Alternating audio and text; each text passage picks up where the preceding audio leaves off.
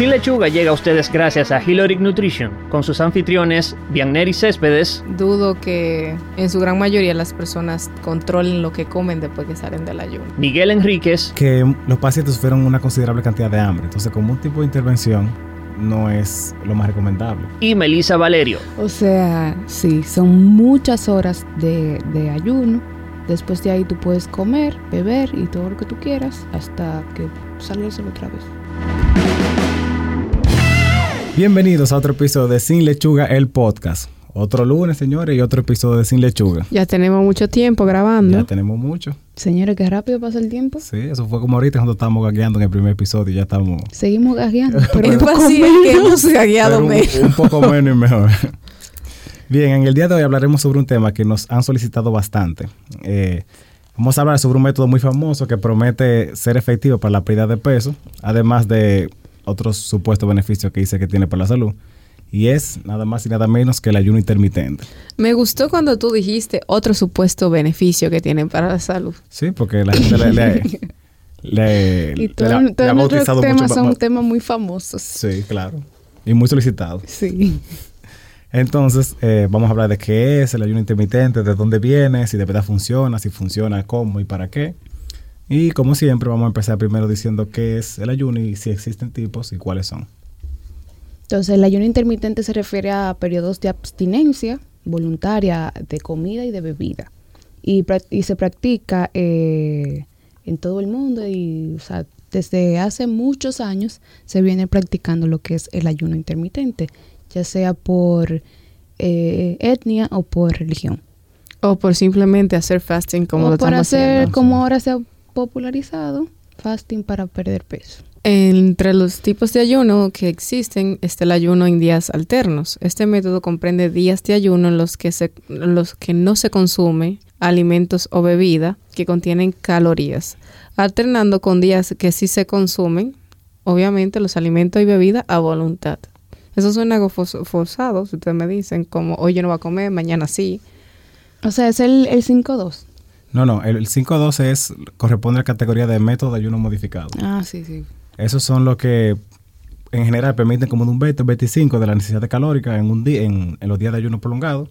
Y es, o sea, el, es básicamente una restricción calórica durante dos días consecutivos y después ya comida normal los otros cinco días que quedan. O sea, durante esos dos días yo puedo consumir de alrededor de 600 calorías y ya. Y ya. Okay. En los dos días, o sea, estamos hablando de 300 y 300. No, no, no, no o sea, cada, cada día. día. Eso como es quiera. una dieta. O sea, cada día baja como calorías, quiera, Es una very low calorie diet. Sí. Sí, bien. Very low. Realmente sí, o sea, em- ay, yo no me imagino comiendo como que una sola comida chiquita así y ya, y no volver a comer. No, yo lo repartiera. O sea, no sé. un qué- chin cada, cada Sí. tantas horas. Bueno, sí, eso funcionaría mejor. Como me como un chin aquí y ya, siento que comí. Es más fácil, Sí.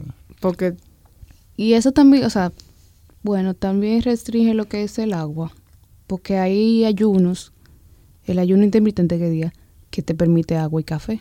pero es este que que- el agua no tiene Sí, calorías. no, Exacto, en esta sí, versión sí tú puedes beber agua, pero hay, en lo que me se refiere es que hay algunos tipos de ayuno en los que también se que hace. tú elimines el agua y, y, o sea, todas las bebidas en general. El otro tipo de ayuno es lo que es la alimentación con periodo de restricción, que son intervalos de ayuno de 12 a 20 horas. Está fuerte. Sí. Ese es realmente el Y ese que es diario. ese es el que Es la el que gente, el que está está, la- haciendo. el que la gente está haciendo, que son alrededor de en promedio son como 16 horas sin Sí. O sea, cenamos a las 7 de la noche y volvemos a comer como A a, la- las 2. Ujú. Bueno, depende. O sea, la cantidad de horas que tú vayas. eh, Exacto, que tú vayas a durar sin ayuno. O sea, el punto es como volarte el desayuno y volver a comer, o sea, tener como volver a comer, vamos a poner el almuerzo y tener como hasta la cena, cenaste y ya de ahí tú no vuelves a comer hasta el almuerzo al otro día. Algo así, más o menos. Ot- Otra categoría eh, que es igual de importante y hay que mencionarla, que de hecho es una de las que son como fuente de lo que po- lo que viene a popularizarlo, el fasting o el ayuno. Ya Melissa lo mencionó un poco al principio, pero son lo que son los ayunos religiosos. Eh, hay varios, pero yo diría que el más famoso es el de Ramadán. Y fuera bueno que Melissa tú nos contara, tu, nos contara un poco sobre, lo- sobre el ayuno del Ramadán. Ok. El, ya tienes el- experiencia en esto. Sí, lo, les voy a contar porque yo lo hice Y el ayuno ramadán consiste en eliminar las comidas, eh, bebidas, todo lo que se pueda eh, eh, introducir en la boca. Ingerir. O sea, no agua, no café, no, No agua, no Ay, café, no alimentos sólidos, nada. Durante un mes, desde que se acuesta el sol, desde que sale el sol hasta que se acuesta. El día es muy largo en ese en Imagínense esos días donde son las 10 de la noche y el sol está afuera Qué todavía. difícil. Gracias.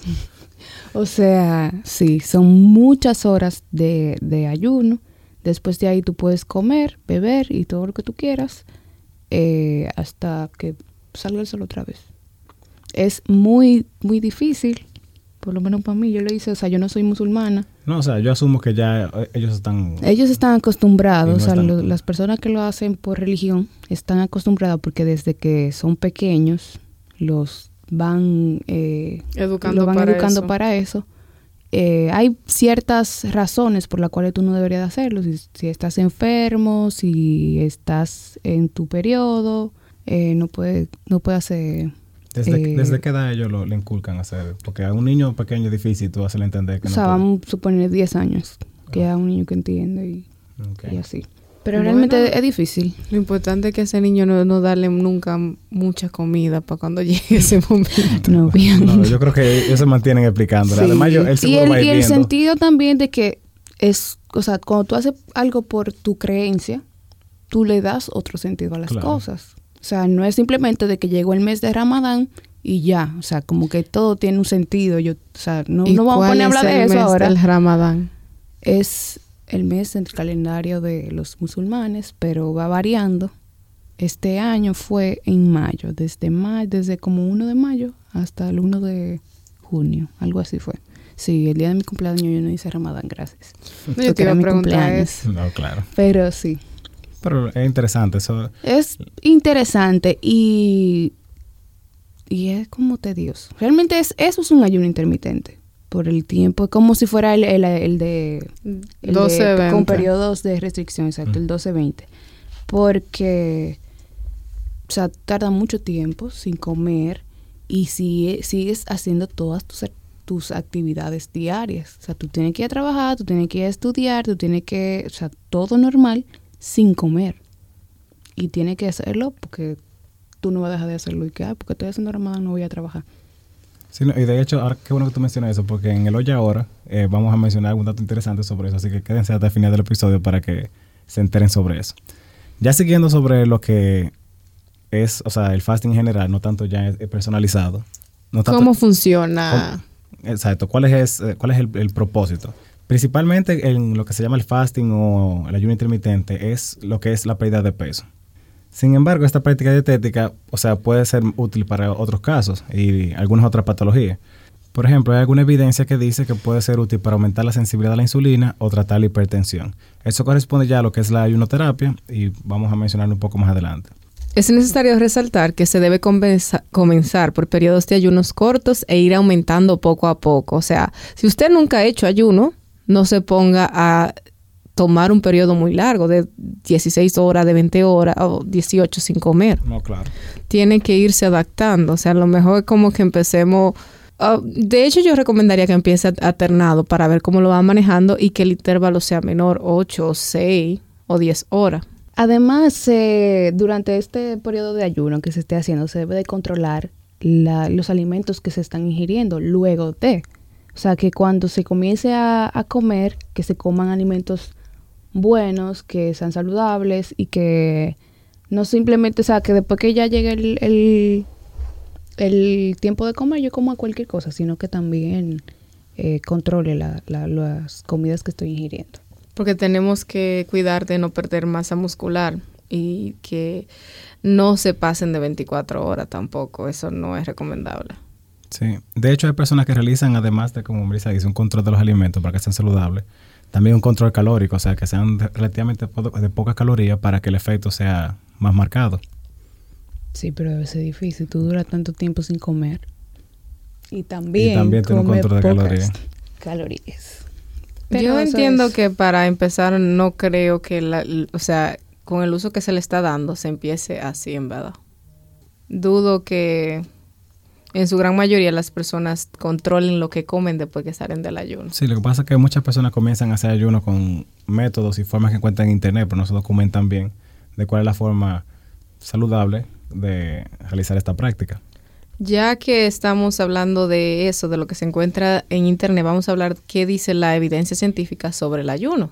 Bueno, eh, se, encontramos diferentes estudios que abordan los diferentes tipos de, de ayunos que hemos mencionado y casi todos llegan a la misma conclusión y es de que un método de ayuno es, será tan eficaz como tú disminuir tu ingesta calórica eh, un método de, pérdida de peso normal.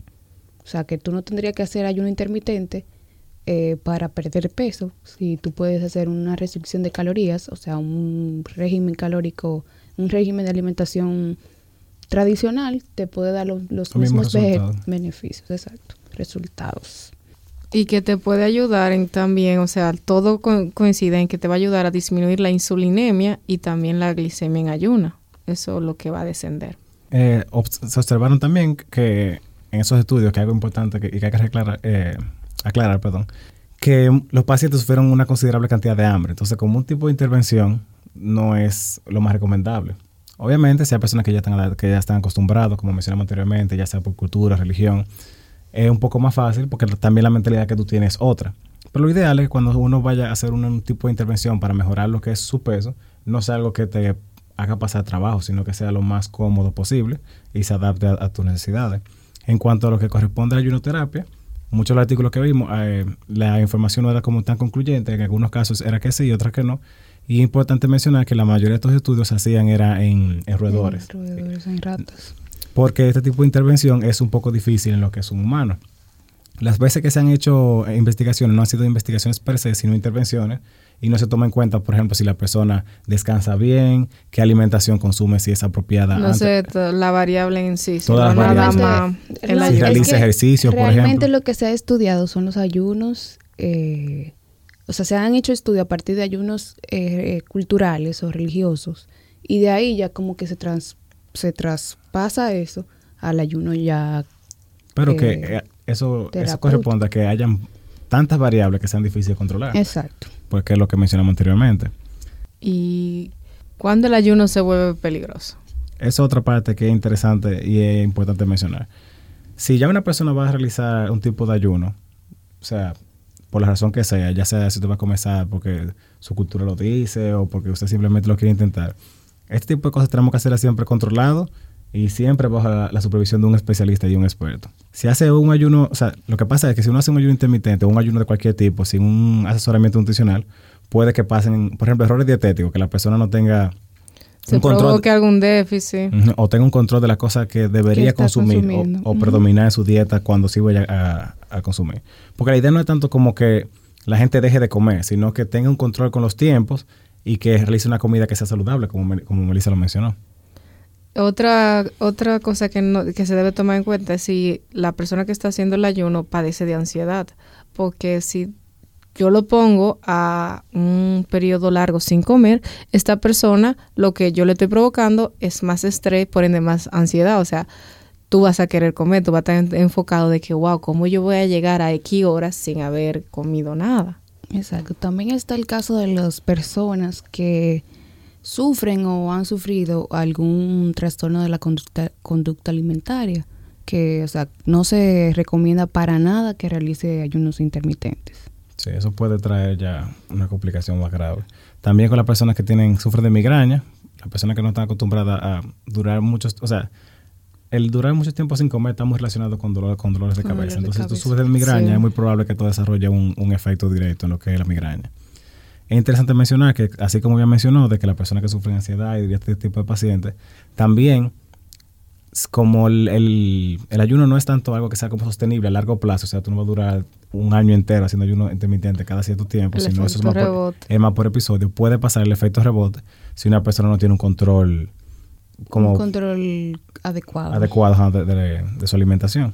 También eh, como ya Melissa mencionó, no siempre esta práctica es simplemente para pérdida de peso. Ya las personas que tienen una connotación religiosa o cultural eh, tienen como una base más sólida, entienden lo que están haciendo y como que hay respeto por lo que están haciendo. Entonces, es como también diferenciar eso, que ese ayuno es como más organizado inclusive, si tú te pones a ver. Claro, porque es una Y que la persona ya también está adaptado a hacerlo. Es una práctica que tienen, que, o sea, que pasa de generación y se explica eh, durante todo el tramo de la vida. Es diferente. Exacto. Entonces, en conclusión, eh, las investigaciones no han demostrado que el ayuno en días alternos produzca mayor descenso de peso que los planes estándares. O sea, que no se ha demostrado que hacer ayuno intermitente va a hacer que usted pierda más peso que hacer una, una dieta normal. Otra cosa es que entonces también, como ya lo mencionamos un poco anteriormente, faltan datos sobre lo que es el efecto del ayuno sobre todas las conductas. O sea, no se ha estudiado bien que las personas que realicen ayuno también, por ejemplo, tengan un, buen descanso, que realicen actividad física. Entonces, yo tengo dos personas y las dos personas han hecho, por ejemplo, ayuno, pero uno se ejercita más o cuando ya llega su periodo de, alimentación, es alimentación más saludable, obviamente esa persona va a tener mejores resultados y posiblemente en mejor estado de salud. Entonces, falta, hacer, eh, falta conseguir evidencia sobre ese tipo de casos. Y hay poca evidencia que vincule el ayuno intermitente con enfermedades crónicas, también con la diabetes o enfermedades cardiovascular o el cáncer. El ayuno no te va, no es lo que te va a curar de esa enfermedad. Oye ahora. El hoy ahora de este episodio está relacionado a lo que estamos eh, comentando, que es el ayuno. Y es que no sé si recuerdan que el año pasado, 2018, eh, fue el Mundial de Fútbol en Rusia. Rusia 2018. Entonces, eh, como ustedes comprenderán, hay muchos países que son árabes y que realizan el, el ayuno de Ramadán. Entonces cayó específicamente durante Coincidió el, con ese coincidió mes. con el mes de, de- del fútbol, del, del mundial. Entonces, vamos a decirle cómo se preparaban estas personas, estos jugadores, para dicho evento. Bueno, lo primero es que los países que sí tienen que ver con Ramadán lo manejaron de diferente manera. Ejemplo, Ara- Arabia Saudita eh, hubo como un indulto, o sea, las autoridades le dieron sello de dogma que emitió permiso de abstención a los jugadores que requerían, o sea, lo que estaban jugando y lo que eh, y que iban a jugar en los partidos en sí Ok. esos no tenían que realizar el ramadán.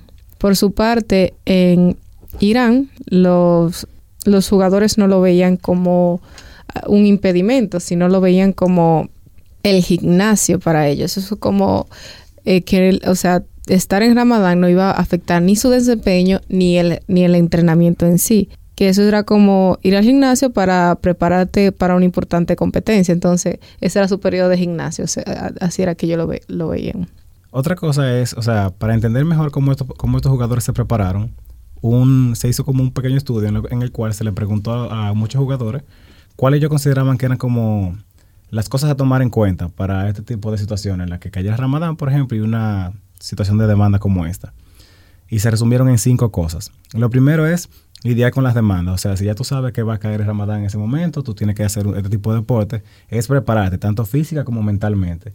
Entrenar, eh, realizando, por ejemplo, pequeñas eh, tomas de agua y también de alimentos, para tú ir como sentando las bases de, de- de lo que viene.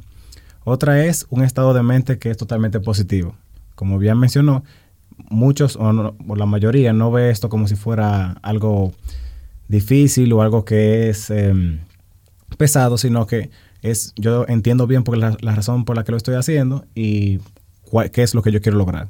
De eso mismo se deriva la tercera, el tercer acápite, que era que no puede haber un conflicto entre mi fe y lo que sea que yo esté haciendo. Sea fútbol, sea trabajo, sea lo que sea. Eso yo entiendo que no, no debería influir una cosa con la otra. Uno que se mencionó mucho es que ahora se tiene como una- un entendimiento diferente, en el sentido de que estos jugadores estaban siendo evaluados eh, todo el tiempo por unos especialistas, tanto en nutrición, tanto como médicos y expertos ya de- en el área de- del deporte, para asegurar que solamente las personas que estuvieran en el mejor estado fueran los que estuvieran ahí y en cualquier caso se hiciera algún cambio o se hiciera, por ejemplo, el tratamiento que estas personas necesitaran antes, durante y después. Y lo último es que eso fue lo que la, la mayoría tuvo en, como en, en acuerdo, es que el enfoque es lo que hace la diferencia. O sea, cuando muchos dijeron que mientras tú estás, por ejemplo, durante el juego, hay, hay veces que hay cosas que tú no, como que tú no piensas, tú estás tan enfocado en lo que tú tienes que hacer, que hay cosas que se van. Yo creo que eso es verdad hasta cierto punto, porque después de cierto tiempo jugando fútbol, que un, un deporte tan demandante, o sea, te tiene que darse de la manera que sea. Pero es como yo lo decía, si tú tienes una mentalidad diferente, es un poco, diría yo, más fácil.